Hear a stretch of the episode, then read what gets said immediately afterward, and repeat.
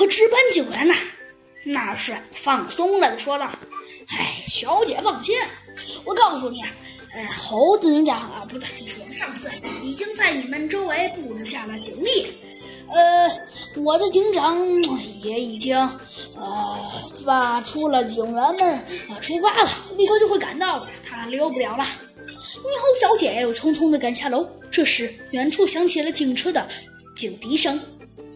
那小山贩啊，见势不妙，又想溜。梅花鹿院长啊和长毛兔想拽住小山贩，不让他溜，可是啊，根本就拽不住他。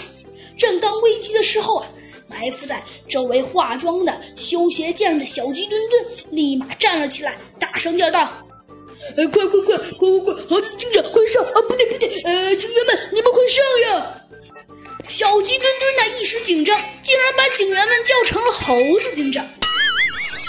当然了，那些警员已经顾不上这些了，他们一个个飞快地冲了下去，有几个一下子把这小商贩就扑倒了。小鸡墩墩呢还没等抽出乒乓球，这个这个小商贩早已被擒获了。这时啊，猴子警长率领的警察们也及时赶到了。小商贩呢，见大势已去，连忙跪在地上说道：“饶命，饶命！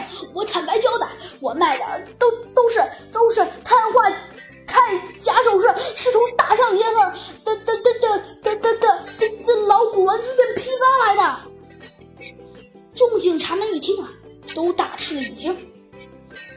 猴子警长先说道：“嗯，这可是奇怪了，大象先生一向是。”一向是非常守法的模范商人啊，怎么会卖假首饰呢？好了，今天的故事啊就到此结束了。这到底是怎么回事呢？难不成大象也是犯人吗？我们下集再见吧，拜拜。